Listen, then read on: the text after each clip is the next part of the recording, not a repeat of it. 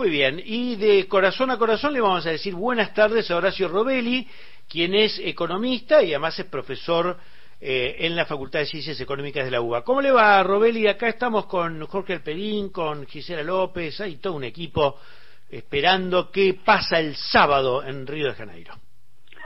Querido, querido amigo Eduardo, sí, también es cierto. También, como si fuera poco, esperamos el resultado del sábado. Eso también es verdad.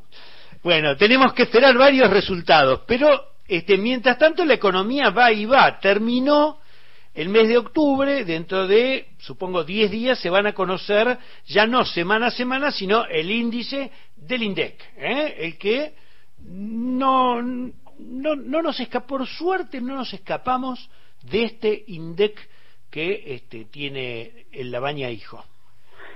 ¿Cómo viene ese, ese índice, Robelí? Mira, eh, la esperanza es que no sea de dos dígitos, que sea que vuelva a ser de un dígito. ¿Dónde está la esperanza en que el dólar se frenó? Digamos, ante las elecciones, las elecciones obviamente partieron, hay un antes y un después. El, las elecciones fueron el, el 20 de octubre, ya el mes estaba bastante jugado, pero el 20 de octubre Recordad que el dólar contado con líquida ya llegó a estar a 1.110 pesos. Y ese dólar hoy, que es el que está registrado, pues una operación que se registra, está a 883 pesos. O sea que bajó 227 pesos. Eso tendría que hacer que todos los precios bajen, porque los precios, los grandes formadores de precios, los forman a través de la, de la inercia del crecimiento del tipo de cambio, sobre todo el contado con líquido. Porque piensan que la reposición de la mercadería va a ser en base al contado con liquidez. Yo no es que digo que van a bajar los precios, pero sí se van a monitorear. Por lo tanto, la inflación tendría que ser, como dice el gobierno, no podría superar los dos dígitos en el mes ya cerrado de octubre. Y va a ser menor en noviembre. Y máxime si llegara a ganar masa, porque la expectativa estaba en que ganara mi ley que hiciera que el dólar fuera el dólar oficial, como dijo él. O sea, el dólar a 1.110 pesos cuando le entrevistaron, dijo, no, el dólar de mercado es el que vale. Como si el mercado realmente son cuatro o cinco grandes operadores lo que forman el precio y para él es suficiente. Dice, no, cuando el dólar oficial está a 368 pesos. Por lo tanto, eh, para responder netamente a tu pregunta, no hay expectativas de inflacionaria en base a la evaluación de nuestra moneda. Al contrario, hay ahora un retroceso de la moneda, no van a retroceder los precios, pero sí va a ser un freno, un parate a la inflación. Eh, Horacio, em, estaba pensando que la primera vuelta los resultados mostraron que el impacto que uno siempre mira especialmente de la inflación, de los problemas económicos, no fue tanto como se pensó, al punto que pudiera triunfar hasta por una notoria diferencia a Sergio Massa. Eh, ¿Vos pensás que que esa relativización de lo económico en el voto puede continuar? ¿Cómo, qué mirada tenés vos? Mira, voy a decir algo que dice Julio Bárbaro, no porque sea tanto mi preelección, sino porque coincido 100% con él. Creo que todos tomamos en cuenta que podemos estar peor. O sea, no es que estamos una maravilla, tenemos un precio. La inflación es como la fiebre del organismo, demuestra que hay graves, graves, nosotros decimos inconsistencia macroeconómica. Sería como que perdés el, punto de equilibrio basal para vivir. Bueno, esto es lo que lo que pasa en salud, que la inflación, la inflación es el del organismo. Ahora, podemos estar peor, podemos estar con, con una CB. Entonces, la idea es, bueno, mi ley, mi ley es el acuerdo con los grandes fondos de cobertura, sobre todo con BlackRock. Es más, este acuerdo que hace ahora con Macri, ¿quién pone los 15 millones de dólares que dice la política online que Macri va a poner para, la, para los últimos días de campaña de mi ley? Lo ponen los grupos los grupos económicos. Y recordad que, la, BlackRock, si bien es cierto que ya tenía inversión en Argentina, la primera vez que vino a Argentina fue a verlo a Mati, presidente de la República. Esto fue en octubre del 2016. ¿Puede ser, que hayan ido, ¿Puede ser que hayan ido a Neuquén?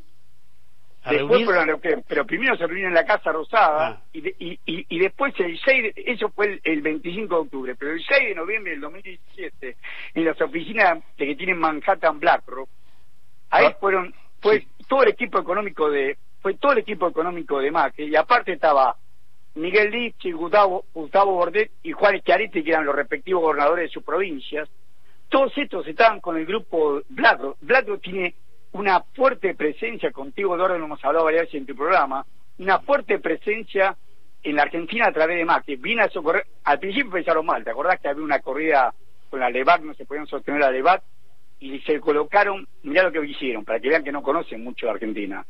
Compraron los botes, ¿se acuerdan los, botes, los bonos del tesoro que se llaman botes?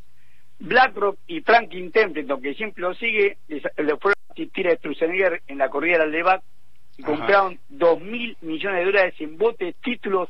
Fue, esto fue ya en, en mayo del 2018 títulos que vencían en 2025 y 2027 a en pesos y a tasa fija del 20% anual. Horacio, entonces uno podría inferir otra cosa. No es que lo económico fuera relativizado en el voto, sino que, eh, siguiendo lo económico, mi ley produce mucho menos confianza en el manejo de la economía. Esa podría ser otra manera de mirarlo, ¿no? Mi ley y Macri. O sea, mi ley, es un desequilibrado mental. Es un desequilibrado mental. Pero mi ley a Milei lo rodearon, lo puso un empleado de él, a Darío Esten, que está como director titular de Pampa Energía, puesto por Larry Pink, CEO de BlackRock, lo puso a él como como como supuesto ministro de Economía de, de, Milei, y después cuando Darío Esten le, decía a Larry Pink que ganaban en la primera vuelta y sin necesidad de tener los oficios de Macri. Entonces Macri como socio menor le sirve, que ha sido el abre puerta de BlackRock. Y ahí lo deja afuera Darío Epstein y hace que Macri lo llame en su casa a Casuso, por eso le llama el golpe a Casuso, a ella, la hermana, que es la única persona que él confía, van los dos y le dice lo que tiene que hacer, que tiene que guardar silencio, que el que va a ser el presidente del Banco Central va a ser Schwarzenegger o el Toto Caputo o, cualquier otro, pero que él va a ser el que va a manejar el Banco Central, que va a manejar las relaciones con las inversiones extranjeras. Sí. Eh, tenemos que ir a, otro, a otros temas, pero yo tengo una pregunta que quiero este, hacerte y que a mí me inquieta. Eh, al principio se decía, bueno, van a importar unos barcos de combustible, se va a solucionar. Yo creo que se corrió el telón y quedó claro que las petroleras presionaron para que aumentara el precio de la nafta en las estaciones de servicio. Si uno compara el aumento, como, como decía recién Jorge, este, todo puede ser peor. Si uno compara el precio de la nafta medido en dólares con lo que cuesta el combustible en Europa o en Estados Unidos, acá es barato. Sin embargo, desde el punto de vista del impacto que genera en el bolsillo, el aumento del 7,8, del 10, del 15%, que eh, significa el precio de las naftas, este, es un poco más de agua en un día de lluvia. Te escucho. Eduardo, como decís vos, el costo de extracción acá es mucho menor que el de Europa. El, precio del petróleo se fija por extraer debajo del, Mar del Norte, en la plataforma en la plataforma submarina debajo del Mar del Norte. Ese es el costo en Europa del precio del petróleo. Te das cuenta que no es el costo nuestro. Ahora, yo te digo, es cierto, todo lo que decís vos es cierto, la presionan fuertemente para que para que se va. Ya el gobierno le dio una, una concesión, le exportar un 30% en contado con liqui y el 70% a dólar oficial. Eso era un dólar casi de 500 pesos. Y a su vez cuando importan, por eso quería importar, cuando importan, importan a cambio oficial, o sea, 368 pesos, con un agravante. El gobierno a partir del 17 de octubre sacó una, una, una, resolución que es el CIRA, que es el Sistema Integral de Importaciones en Argentina, que le chique que tenga una cuenta corriente para saber cuáles son los saldos de importación y exportación a cada una de las grandes empresas que importan petróleo, básicamente las cuatro grandes, IPF, PAE, la Panamericana de Shell y, y CAPES, que es este, Puma, CAPES de la familia GOT, que es Puma la marca comercial. Bueno, estas cuatro empresas tienen que tener una cuenta corriente y si tienen saldo a favor no pueden utilizar los dólares del Banco Central, tienen que utilizar sus propios dólares. O sea que el conflicto era doble, no solamente el precio, sino que aparte le exigía para importar, no, no me compres el dólar mía 368 pesos. A partir del 17 de octubre vos compraste el dólar vos tenés dólares, si vos tenés un saldo favorable, tenés más exportaciones que importaciones. Cuando exportás, te quedás con los dólares, y cuando importás me lo pedís a mí. Ese fue el conflicto, la base del conflicto. Pero como si eso fuera poco, Juan José Aranguren, que fue, llegó a ser presidente de la presidente, presidente de la Shell, que tenía la refinería, después secretario de ministro de Energía de Mauricio Macri. Y el ministro de Energía dijo que el precio de la nafta tendría que ser hoy de 900 pesos.